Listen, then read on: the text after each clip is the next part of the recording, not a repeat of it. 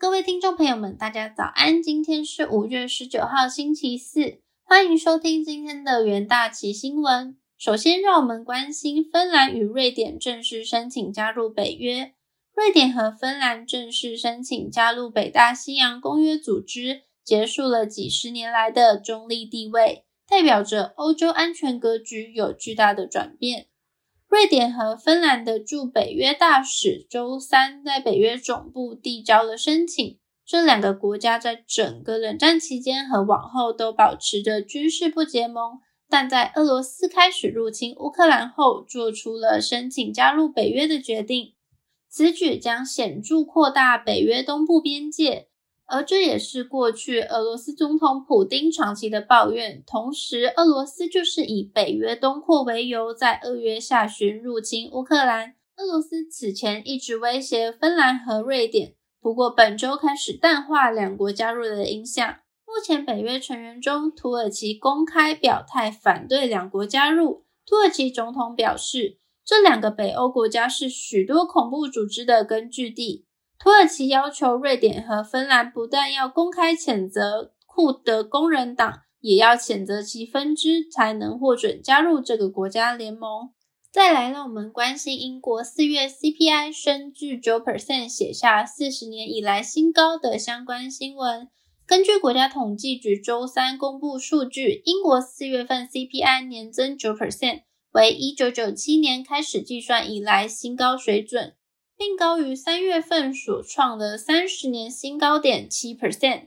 统计局估算，这一数字是自一九八二年以来最高。全球才刚从疫情的破坏中复苏，但中国实施严格的风控以及俄罗斯入侵乌克兰，进一步加深了供应链危机，并导致全球价格攀升。对英国来说，能源价格上涨尤其严重。英国天然气和电力市场办公室四月将能源价格上限调升了五十四 percent，而英国央行预期到十月份价格还是会进一步上涨。汽车燃料价格也已冲上历史新高。英国财政大臣表示，今天的通膨数据是由四月份能源价格上限上调推动的。政府在能力所及的地方提供重大的支持，并随时采取进一步行动。最新的指标符合英国央行的预期，央行预测今年通膨率将高达十 percent，并警告这可能使经济陷入衰退。最后是亚洲市场航空旅游明显落后的相关新闻。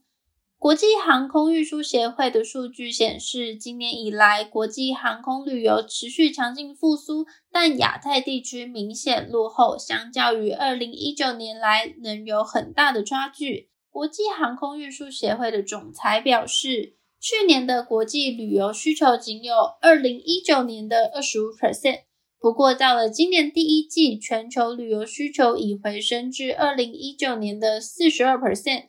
部分市场的增长率非常强劲，包含美国、欧洲、拉丁美洲市场需求都到达了二零一九年的六十 percent 左右。相比之下，亚洲的国际航空需求仅有二零一九年的十三 percent，主因是中国的清零政策以及相关的防疫封锁措施，限制国际航班路径，拖累亚太地区复苏。随着各国市场持续放宽防疫封锁限制。过去两年，各国被压抑的需求逐渐释放。总裁表示，尽管俄乌战争持续，并主要航空公司中国持续受到风控限制，但总体航空客运量的增长速度是优于预期的，并表示，尽管油价飙升可能导致票价上涨十 percent，但到目前为止，高油价和劳动力短缺造成的旅行中断，并没有使旅行者却步。为复苏动能将在今年剩余的时间内持续强劲。总体而言，航空业正朝着二零二三年就会恢复疫情前水准的前景发展。明年夏季预期将有强劲的表现。再来进入到三分钟听股期的单元，首先关心联电期货。联电厦门厂在二十八纳米需求畅旺下，第一季营运顺利转盈，单季获利达六点四四亿元。联电日前公告，将分三年买回联芯持股。随着回购持股增加，加上二十八纳米需求长线看家，渴望稳定挹注联电获利。在筹码面上，近期法人连七日买超联电，买盘有称，期价上涨一点三九 percent，站稳季线。再来看到智源期货，智源四月营收再创新高，营收与获利表现均优于预期，成长动能主要来自网通、车用、多媒体等应用需求大增。以及完成联电二十八纳米 HPC 在网通实体层的 IP 认证，将有利未来二十八纳米制程的接案，推升获利成长。